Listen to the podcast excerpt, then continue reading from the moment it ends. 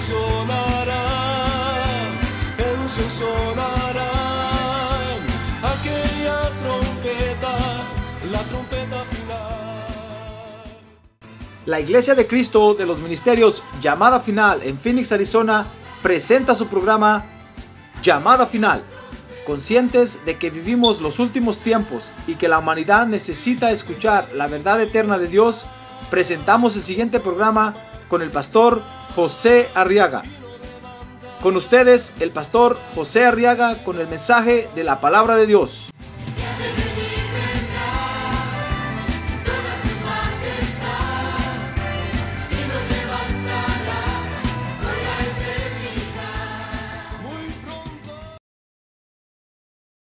Amén.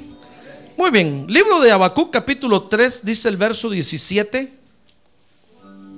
Aunque la higuera no eche brotes, ni haya fruto en las viñas, aunque falte el producto del olivo y los campos no produzcan alimento, aunque falten las ovejas del aprisco y no haya vacas en los establos, dice el verso 18 con todo yo me alegraré en el Señor y me regocijaré en el Dios de mi salvación.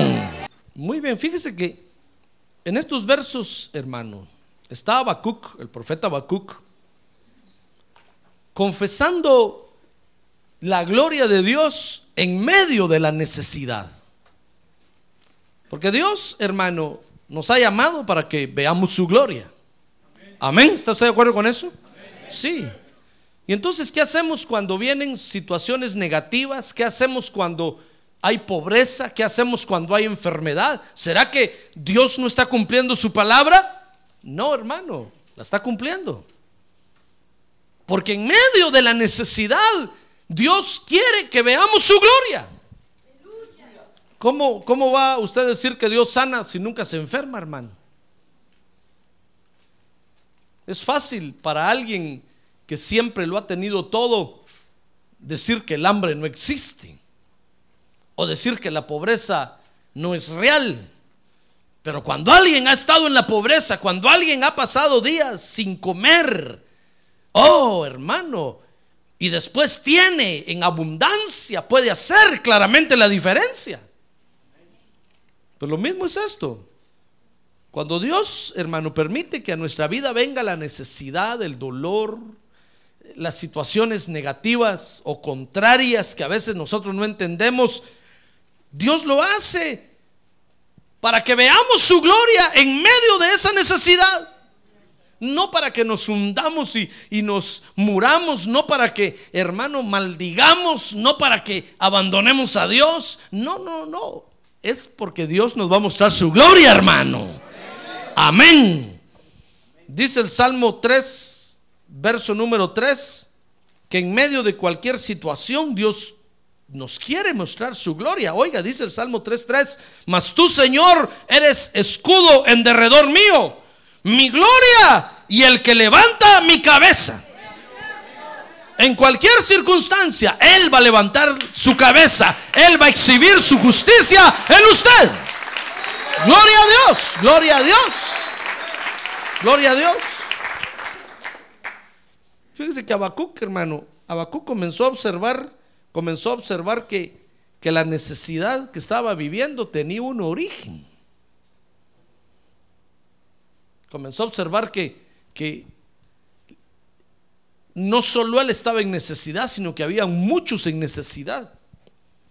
Y la necesidad tenía un origen, dice Habacuc 1.2 que la violencia prevalecía en ese tiempo.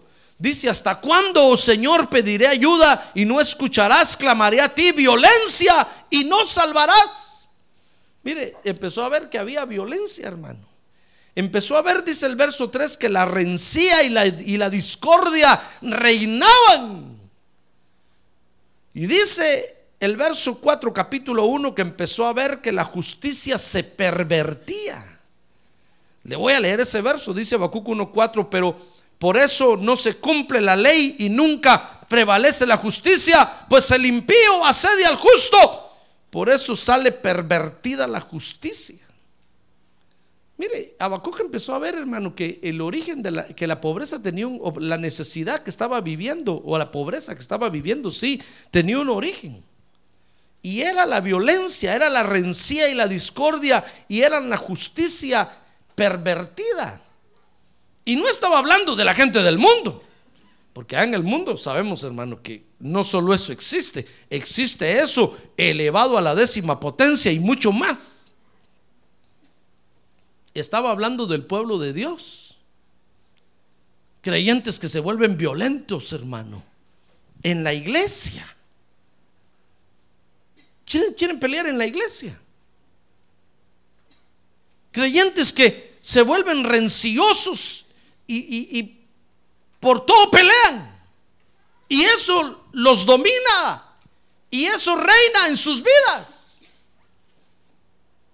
Creyentes que pervierten la justicia de Dios. Entonces Habacuc empezó a ver que el origen de la necesidad que estaba viviendo era eso. Y entonces el Señor, fíjese, le muestra y le dice, le habló y le dijo, mira Habacuc, ¿por qué te sorprendes? Dice el capítulo 2, verso 4, que le dijo, ¿te sorprende que las almas se degeneren? Dice el, capítulo 2, verso 5, que degenerados los creyentes confiaban en el licor. Y el licor destruía sus hogares. Confiaban en sus ganancias deshonestas. Y confiaban en los ídolos. Mire, Dios le, di- le dice, le dicho a Habacuc, mira Habacuc, ¿por qué te sorprende que, que las almas se degeneren si son orgullosos? Dice Habacuc 2.4, he aquí el orgulloso, en él su alma no es recta. Mire, todo, todo el problema estaba en que los creyentes se habían vuelto orgullosos, hermano. Ya no querían humillarse delante de Dios. Ya no querían recibir la palabra de Dios. Se habían puesto orgullosos y entonces el orgullo comenzó a degenerarles el alma a tal grado que llegaron hasta el horrible hecho de volverse idólatras. Comenzaron otra vez a confiar en sus ídolos de bulto. Cayeron en lo más bajo que un creyente puede caer. O hasta en lo más bajo donde un creyente puede apostatar. Que era volver a confiar en los ídolos. Es que la gente, los creyentes, se corrompen, hermano. Pero sabe, Dios le dijo a Habacuc, mira Habacuc, pero en medio de esa corrupción que estás viendo, vas a ver mi gloria. Yo voy a manifestar mi gloria y mi gloria se va a derramar y se va a ver y todo ojo la va a mirar. ¡Ah, gloria a Dios! Porque le dijo a Habacuc, mira Habacuc, la tierra, Habacuc 2.14, la tierra se va a llenar del conocimiento de Dios.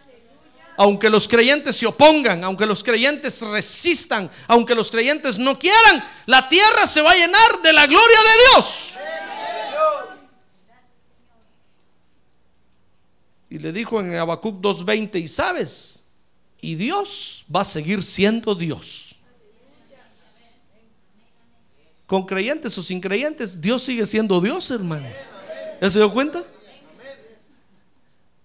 Dios va a seguir siendo Dios porque le dijo en Habacuc 2.20, Dios está sentado en su trono y calle delante de él toda la tierra. El Señor está en su santo templo y calle delante de él toda la tierra. Pero entonces le dijo a Habacuc, mire qué, qué, qué- experiencia más tremenda la que tuvo Habacuc, hermano. En medio de tanta corrupción y de, y de, y degeneración, y en medio de la gran necesidad que estaban viendo, Dios le dijo a Habacuc, pero tengo la solución para tu vida. Tú que has venido a buscarme y a preguntarme por qué hay tanta necesidad en medio del pueblo de Dios. ¿Por qué hay hambre? ¿Por qué están sin trabajo? ¿Por qué no prosperan? ¿Por qué hay enfermedad? ¿Por qué hay calamidad? Tú que has venido a preguntarme, le dijo, tengo la solución para tu vida. Y le dijo en Habacuc capítulo 3, verso número 2. Y quiero que lo vea conmigo. Oh Señor, he oído lo que se dice de ti, le dijo Habacuc. Y temí. Mire, la solución que Dios le dio a Habacuc, hermano, fue el temor de Jehová. En medio de la degeneración y en medio de la desolación, hermano, tenemos que mantener el temor de Jehová. Porque solo el temor de Jehová es lo que nos va a, a hacer estar a flote en medio de tanta corrupción. No hay quien pueda, hermano, rescatar a un necesitado de su necesidad. Mire cuántos esfuerzos hace el mundo allá afuera, hermano. Los gobernantes, cuántos esfuerzos hacen por darle comida a, a los hambrientos y más hambrientos aparecen. Eso está como cuando, cuando el huracán, viene un huracán y mandan ayuda, aparecen muchos más huracanados, hermano. Aparecen muchos más necesitados de los que había. Resulta que el huracán a todos se los llevó ahora y no hay ayuda que alcance. Porque la necesidad no se acaba con darle de comer al necesitado, hermano. La necesidad, mire, la, situación negativa no se acaba con, con quererle dar la mano para levantarlo, lo va a jalar y lo va a hundir a usted también. No, la necesidad se acaba cuando nosotros nos disponemos a tener temor de Jehová en medio de la situación que estamos viviendo, sea lo que sea, sea lo que sea, sea lo que sea. Mire, y Habacuc sin duda había, había escuchado en la iglesia que Cristo pronto viene. ¿Sabe usted que Cristo pronto viene, verdad? Dice el capítulo 3, verso 3 que el Señor pronto volverá. Oye, ¿cómo lo dice Habacuc ahí? Dice, Dios viene de Temán y el santo del monte Parán. Su esplendor cubre los cielos y de su alabanza está llena la tierra. Su resplandor es como la luz, tiene rayos que salen de su mano y ahí se oculta su poder. Delante de él va la pestilencia y la plaga sigue sus pasos. Mire, Habacuc le dice, Dios, yo sé que tú vas a venir un día a la tierra. Yo sé que vas a, pronto vienes a la tierra. Y no vas a venir precisamente con regalos y sonrisas, sino que vas a venir con juicios.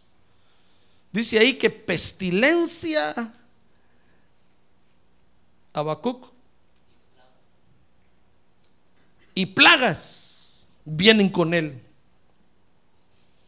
Juicios que trae, dice Habacuc capítulo 3, verso 11 que los trae para juzgar a las naciones. Dice, y el sol y la luna se detuvieron en su sitio, a la luz de tu saeta se fueron. Al resplandor de tu lanza fulgurante, con indignación marchaste por la tierra, con ira hollaste a las naciones. Saliste para salvar a tu pueblo, para salvar a tu ungido, destrozaste la cabeza de la casa del impío descubriéndolo de arriba a abajo. El, Señor viene y viene con juicio para juzgar a las naciones, pero dice ahí el verso número 13 que viene también para salvar a su pueblo, para salvar a aquellos que han dependido de Él, aquellos que han escuchado su palabra, aquellos que han recibido su palabra, aquellos que se han gozado con su palabra. ¡Ah, gloria a Dios! Mire, como que el Señor le ha dicho a Habacuc, Habacuc, la solución para tu problema, para tu necesidad es el temor de Jehová.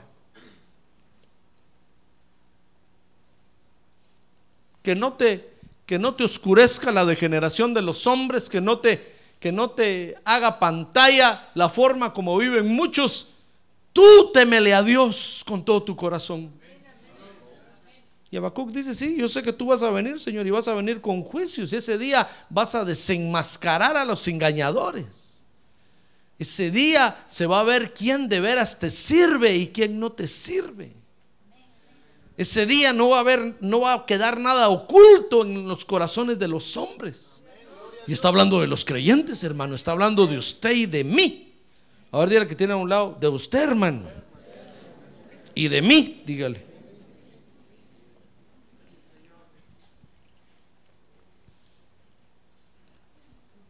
Ante tal acontecimiento, fíjese hermano, entonces, ¿sabe qué hace Habacuc? Dice Habacuc 3:17, ante tal acontecimiento que está por suceder en la tierra, entonces dice Habacuc, aunque la higuera no eche brotes, aunque no haya fruto en las viñas, aunque falte el producto del olivo y los campos no produzcan alimento, aunque falten las ovejas del aprisco y no haya vacas en los establos. Mira, que está diciendo, mira Señor, está bien, aunque, aunque mi necesidad se aumente mucho más, aunque el problema se engrandezca mucho más, sabes, con todo, verso 18, yo me alegraré en ti siempre y me regocijaré en el Dios de mi salvación. Siempre, siempre, siempre. Oh, gloria a Dios. Porque qué fácil es cuando hay necesidad unirse a la corrupción del mundo, hermano. Qué fácil es cuando hay necesidad unirse a la corrupción de los que se están degenerando, de los creyentes que no quieren agradar a Dios. Qué fácil es, hermano, hacer lo que el mundo hace. Qué fácil es seguir la corriente del mundo. Para eso no tiene usted que ser tan preparado. No tiene que recibir tanta preparación ni enseñanza. Solo viaja en la corriente del mundo y solo se va en la corriente del mundo. No hay que tener ni tres dedos de frente para seguir en la corriente del mundo. Ah, pero para pararse ante la necesidad y decirle no necesidad. Es cierto que eres mi necesidad, pero no voy a ceder para corromperme por culpa tuya. Es fácil, hermano, es fácil tirarse al abandono. Y, hermano, ¿acaso no todo lo fácil andamos buscando nosotros? Sí, todo lo fácil andamos buscando, hermano. Fíjese que el concepto de prosperidad es que Dios le da mucho sin que usted se esfuerce tanto. Y nosotros hemos oído eso, entonces andamos buscando lo fácil y lo, y lo que fácilmente se puede agarrar, lo que fácilmente se puede tomar sin tanto esfuerzo. Pero es un error, porque cuando Dios prospera, de Dios vienen las cosas, hermano.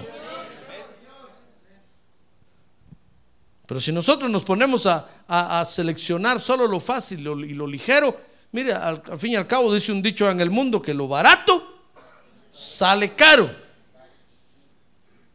Y dice que el que quiere celeste, usted escuchó allá en su rancho que aquí en Estados Unidos los dólares estaban colgados en los árboles y se vino para Carmen y se paró bajo un árbol a esperar. Bueno, aquí en Arizona se paró debajo de un cactus y solo espinas salían, hermano. Y usted dijo, ¿dónde están los dólares? Y le dijeron, pues trabaje, Aragán. Y usted dijo, pero si, si estoy trabajando allá en mi rancho, me dijeron que aquí no se trabajaba y se ganaba. Ah, es que andamos buscando lo fácil, hermano. Y nuestras familias en el rancho tienen la idea de que aquí los dólares siguen bajo los árboles o están colgados de los árboles y solo hay que pararse bajo el árbol y arrancar cuantos quiere. Porque ahí lo llaman usted a cada rato, mandame dinero, ya no aguanto, estamos pobres. Y creen que usted aquí solo del, árbol los jala así nada más. ¿Cuántos, cuántos me dicen que quieren? 300 ahorita va. Y usted diciendo aquí, pero es que estoy trabajando 20 horas diarias. Casi me echo las 24. ¿Ustedes creen que aquí los dólares los regalan o los tiran? Ah, pero es que nosotros queremos lo fácil, hermano. Queremos lo que, lo que no cuesta, lo que no representa ningún esfuerzo, lo que no nos puede costar nada. Eso es lo que queremos.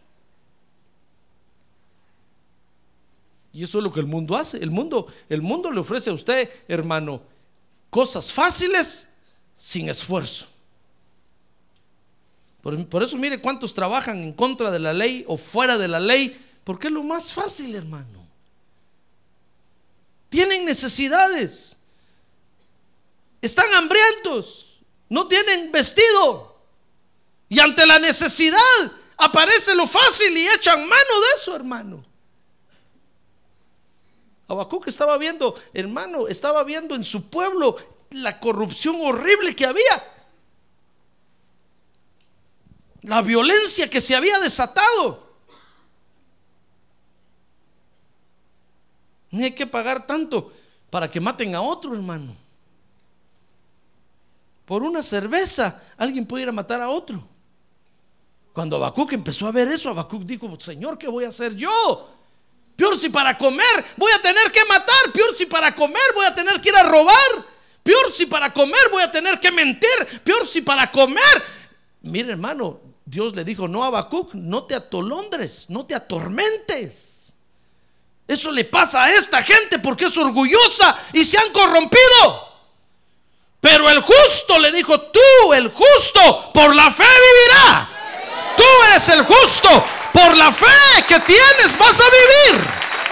Vas a vivir y te vas a sostener hasta el final. Por eso, hermano, ante la corrupción del mundo, la gente nos ve a nosotros raros porque nosotros no hacemos lo que ellos hacen. Ellos tienen una necesidad y la solventan rápido. Y usted está con la necesidad encima diciéndole, Dios mío, necesito un trabajo. Necesito, ya no aguanto, tengo hambre. Y Dios le dice, ayuna, hijo mío.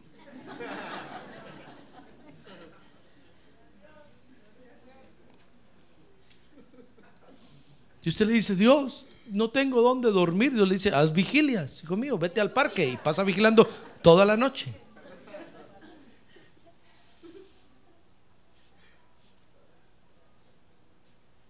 Es fácil echar mano de lo que el mundo o como el mundo hace, hermano. Eso es fácil. Solo tiene que usted hacerse político y va, va, va a sufragar sus necesidades. Pero se va a corromper. Como todo el mundo se corrompe, hermano. Haciendo trampa, haciendo trinquete, estafando, mintiendo, violentando por eso Señor Jesús un día se tuvo que parar y tuvo que decir, miren, tengan cuidado porque el reino de los cielos está haciendo fuerza por culpa de los violentos. Porque hay muchos violentos que a la fuerza quieren las cosas de Dios y a la fuerza las quieren agarrar. El reino de Dios no se toma a la fuerza. El reino de Dios mi Padre se lo da a quien Él se lo quiere dar. Ah, gloria a Dios. Es un regalo de Dios. Gloria a Dios. Por eso le dijo el profeta al pueblo, no es con espada ni con ejército, no es a la fuerza, no es con violencia, sino con mi Santo Espíritu, ha dicho el Señor.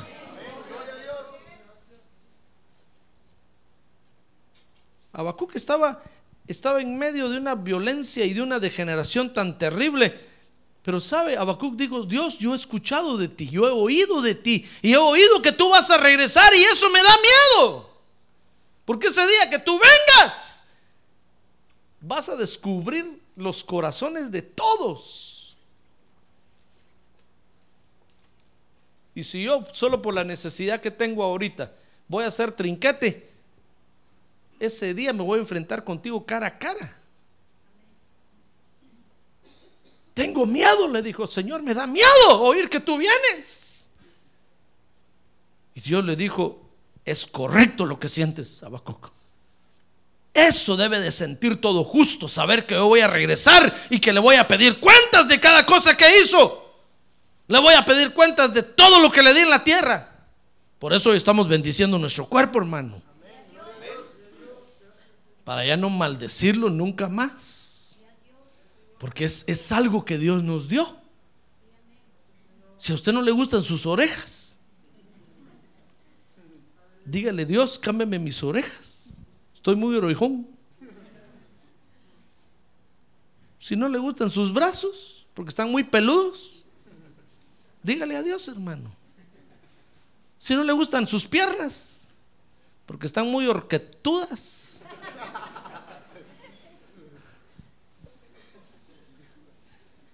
Una vez fui a jugar yo y me, y me dice un hermano, hermano pastor, pero si un tren pasa en medio de sus piernas, muy bien.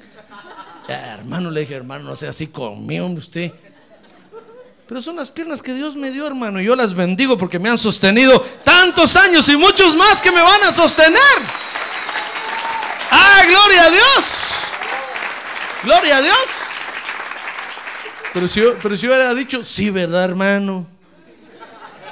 Qué piernas tan feas, tan horribles. Yo me los hubiera ido a cambiar, hermano. Aunque sea con prótesis, hubiera venido caminando aquí. Pero piernas rectas y gordas. como las de Maradona.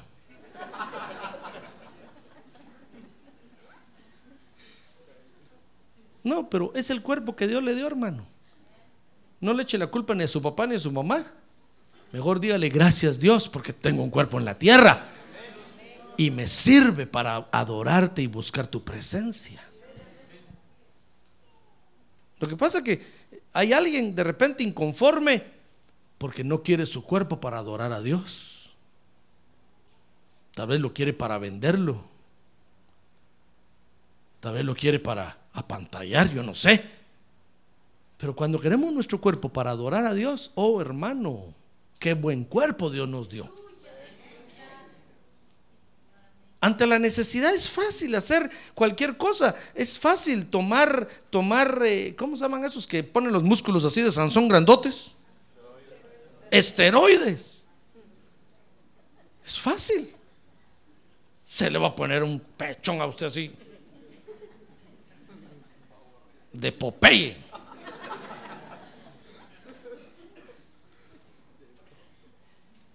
Pero va a venir el Señor y le va a pedir cuentas y le, va a decir, ¿qué hiciste con tu cuerpo? ¿Por qué lo deformaste? Dice, Señor, pero es que era la onda del tiempo. Yo me metí en la onda. Hermano, La necesidad nos puede llevar a hacer muchas malas cosas. Es lo fácil. Cuando Habacuc vio todo lo que hacían los creyentes, hermano Habacuc dijo, Dios, líbrame, yo no quiero hacer eso. Yo no quiero volverme violento por causa de la necesidad, no quiero, no quiero volverme eh, peleador, no quiero caer en la rencía, ni quiero caer en la pelea. Y Dios le dijo, muy bien, Habacuc, te voy a librar. Solo mantén el temor de Jehová en tu corazón. Y por la fe te voy a sostener. ¿Sabe qué hizo Habacuc? Levantó los brazos al cielo y dijo, Señor, aunque la higuera no florezca, ni haya vides en, las viñas, o, eh, eh, ni haya fruto en las viñas, aunque falte el producto del olivo y los campos no produzcan alimento, Mire, Habacuc le está diciendo, Señor, aunque no encuentre trabajo, aunque no tenga que comer, pero no voy a ir a robar, ni voy a mentir. Me voy a mantener con el temor de Jehová en mi corazón.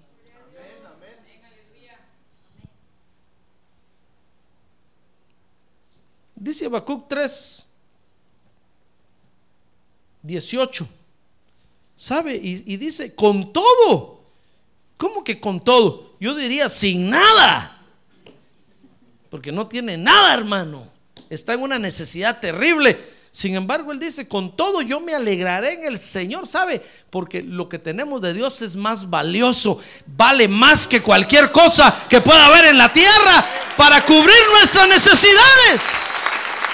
Cualquier cosa que pueda haber en la tierra. Con el Señor Jesucristo lo tenemos todo. mire qué valor le daba este creyente a lo que tenía de Dios, hermano.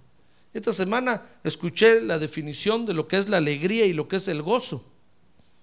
Y entendí que, que la alegría depende de las circunstancias que nos rodean. O sea que ahorita usted puede estar alegre porque tiene dinero en la bolsa, pero se lo gasta y se le va la alegría. Usted puede estar alegre ahorita porque todos lo saludan, pero cuando no lo salude alguien, se le va la alegría. Pero el gozo no. El gozo depende de lo que tenemos en el corazón. ¿Se da cuenta? Por eso la Biblia dice que nos alegremos delante de Dios, no por lo que nos rodea, sino por lo que tenemos en el corazón. ¡Ah, gloria a Dios!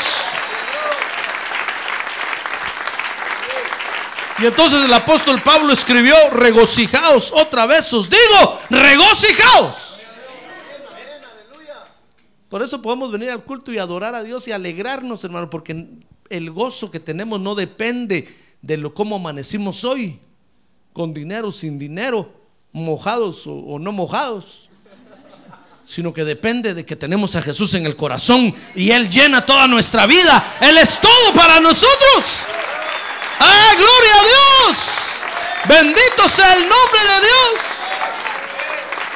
Bendito sea el nombre de Dios. ¿Con qué razón todos en la Biblia lo dejaron todo, hermano, por seguir a Jesucristo?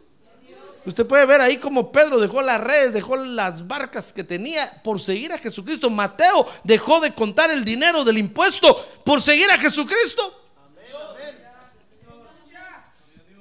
Y Habacuc renunció a la corrupción por seguir a Jesucristo. Lo que quiero decirle, hermano, es que la necesidad puede ser mucha. Tal vez usted era pastor usted porque nunca ha pasado hambre. Es cierto, hermano. Gracias a Dios siempre he tenido comida. Vez usted era pastor, es que usted porque no, no, no, no sabe lo que es vivir en un rancho y no tener. Es cierto, hermano. Tal vez su situación puede ser de la peor. Tal vez no tiene que comer hoy, tal vez no tiene dónde dormir, tal vez, hermano, como dicen allá, no tiene ni un petate donde caer muerto.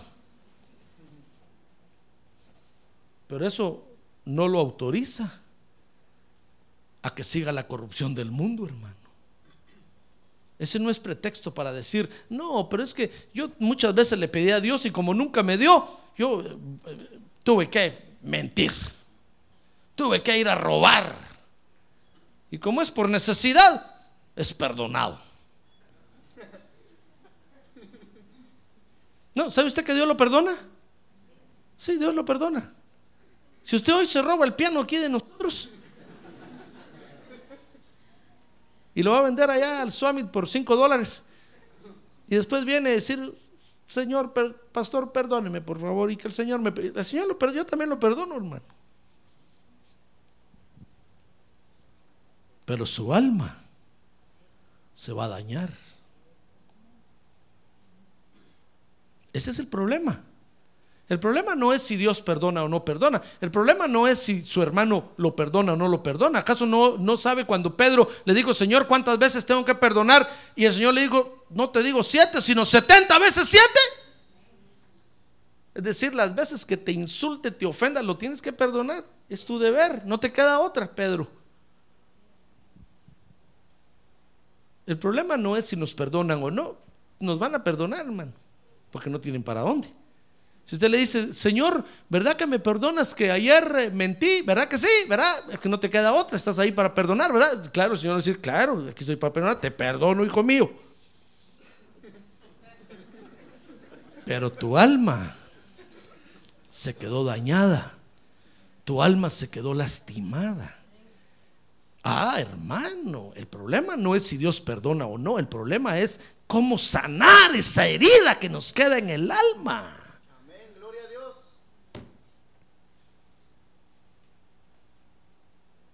¿Acaso no cuando uno ofende a alguien, hermano, y le pide perdón, la otra persona dice, bueno, está bueno, te perdono, sí, te perdono, no tengas pena, pero queda una marca entre usted y esa persona? ¿Cómo sana esa marca, hermano? Y cuando pasa algo, usted, usted le dice, pero dijiste que me perdonabas. Digo, sí, te perdono, pero ahí está la marca. Y a través de esa marca te veo. ¿Cómo hago para borrar esa herida? Ese es el problema, mire hermano. La corrupción que vamos a meter dentro de nosotros por agarrar lo fácil, por irnos a hacer como el mundo lo hace todo, es como la vamos a sacar de nosotros, hermano. Si para sanar una herida de un centímetro, el Espíritu Santo, de un centímetro de largo, el Espíritu Santo necesita tal vez cinco años con usted, tal vez con otro necesita diez, con, conmigo tal vez necesita cincuenta. Con Abraham necesitó 30 años. Y Abraham ya de 100 años le decía a Dios, ahora ya para qué? Cuando tenía 70 años todavía estaba potente, no tomaba Viagra.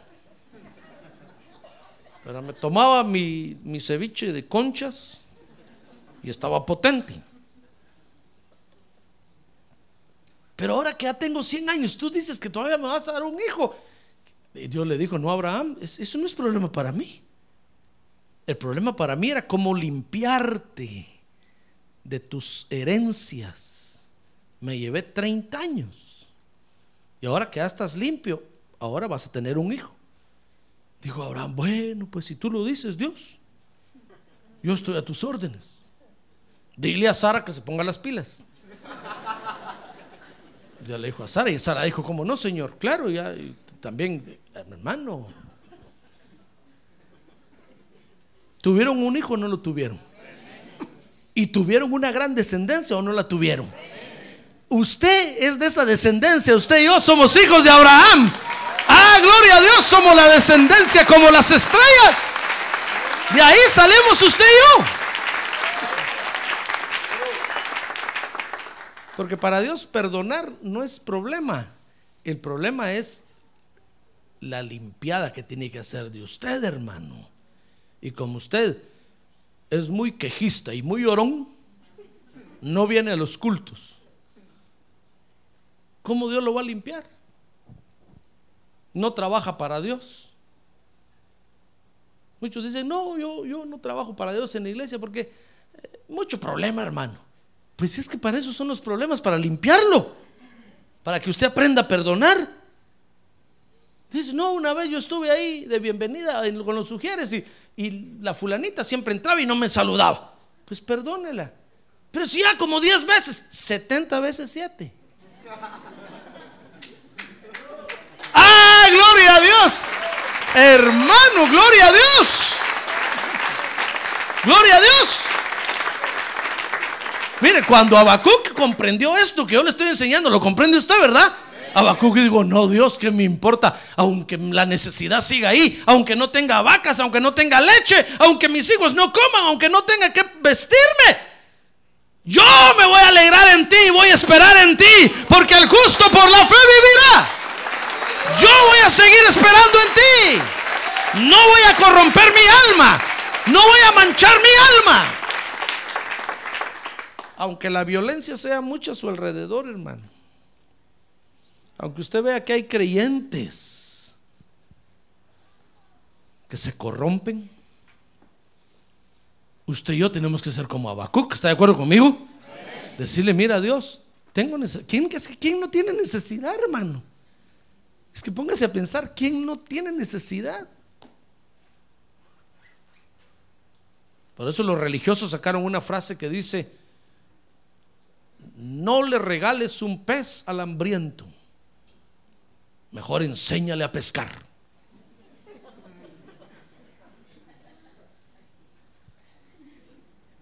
Y empiezan a cantar acá su canción de, en la arena, las pisadas de Jesús, no sé qué.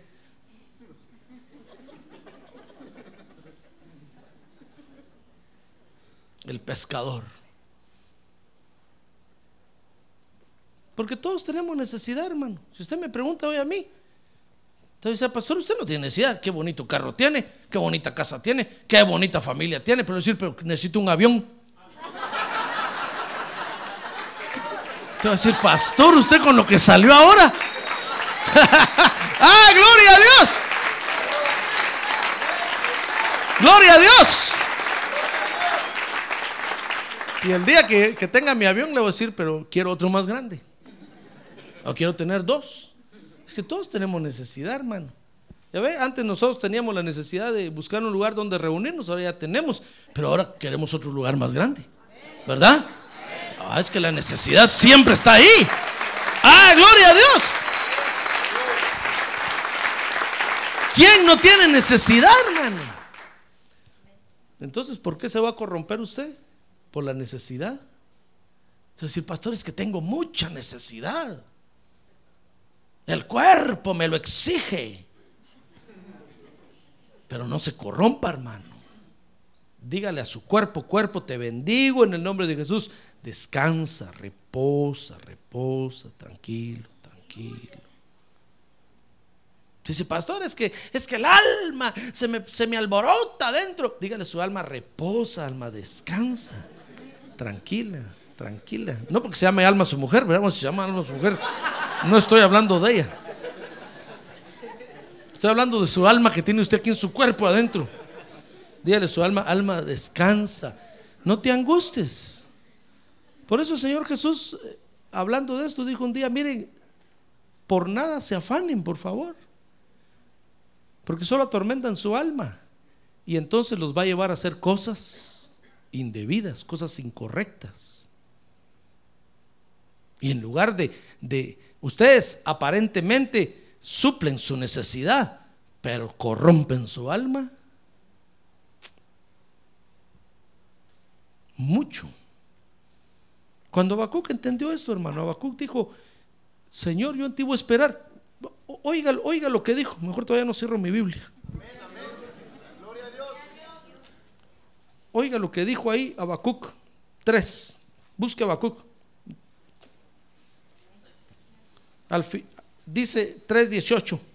Con todo yo me alegraré en el Señor, me regocijaré en el Dios de mi salvación. Habacuc 3:19. Oiga, oiga lo que dijo entonces. El Señor Dios es mi fortaleza. Él ha hecho mis pies como las de los siervas. Y por las alturas me hace caminar. Hasta una canción hizo de eso. Mire, dice para el director del coro sobre mis instrumentos, por favor, de cuerda en sol mayor. Hasta una canción hizo de eso, hermano. Porque Habacuc dijo, no, si yo tengo quien me provee, si ahorita no me quiere dar, yo voy a esperar en él, me va a dar. Ya, ya viene mi provisión. Ya viene. Lo que pasa es que a veces los envíos del cielo tardan un poco en llegar a la tierra. Tome en cuenta que está muy lejos, hermano. La, propor- la proporción es que un día para Dios son mil años aquí. Entonces imagínense cuánto, cuánto tardan los ángeles. Aunque manden un serafín que es el más veloz, tarda en llegar a la tierra. Y si es como Daniel, que allá a Gabriel no lo dejaban pasar los principados de, los medopersas, no lo dejaban pasar con el mensaje para Daniel. Y tardó, tardó 21 días peleando para que lo dejaran pasar. Espérese, su paquete ya viene ahí, ya viene en camino. Ya viene en camino, ya viene en camino. Solo espérelo, espérelo, espérelo. Pronto vendrá. Pronto vendrá. Lo único que, lo único que le recomiendo es que le siga los tracks. Hable con Dios y dígale, Señor, ¿por dónde vendrá mi paquete? Es decir, ya va, ya 10 minutos hace que se fue de aquí. Ya va a llegar. Mañana vuelve a decir, Dios, ¿por dónde vendrá mi paquete? El paquete va por tal lado, está en tal estación, está tomando café ahorita el ángel ahí. Pasó a descansar, pero ahorita ya siguió. Y sígale la huella, sígale la huella, sígale la huella y de repente ¡rum! le va a llegar el paquete. Pero esperen en el Señor, confíen en el Señor. Que la necesidad no lo haga hacer cosas malas, hermano. Porque su alma se va a dañar. Amén. Cierre sus ojos. Cierre sus ojos. Dios quiere que veamos su gloria, hermano. Y en medio de la necesidad vamos a ver la gloria de Dios. Pero no se angustie, ni se preocupe, ni se aflija. Espérese.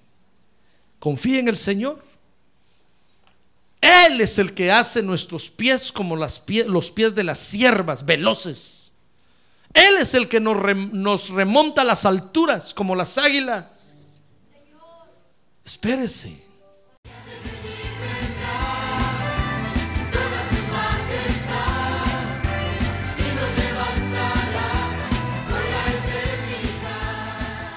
La Iglesia de Cristo de los Ministerios, llamada final en Phoenix, Arizona, cumpliendo con la comisión de Joel 2.1, presentó su programa, Llamada Final. Esperamos que nos vuelva a sintonizar la próxima semana a la misma hora por esta emisora. Los invitamos a nuestras reuniones en el 6023 Norte 71 Drive, esquina con Bethany Home Road. Para mayor información puede llamarnos al 623-934-1259 o visitarnos en la internet al www.llamadafinalphoenix.com.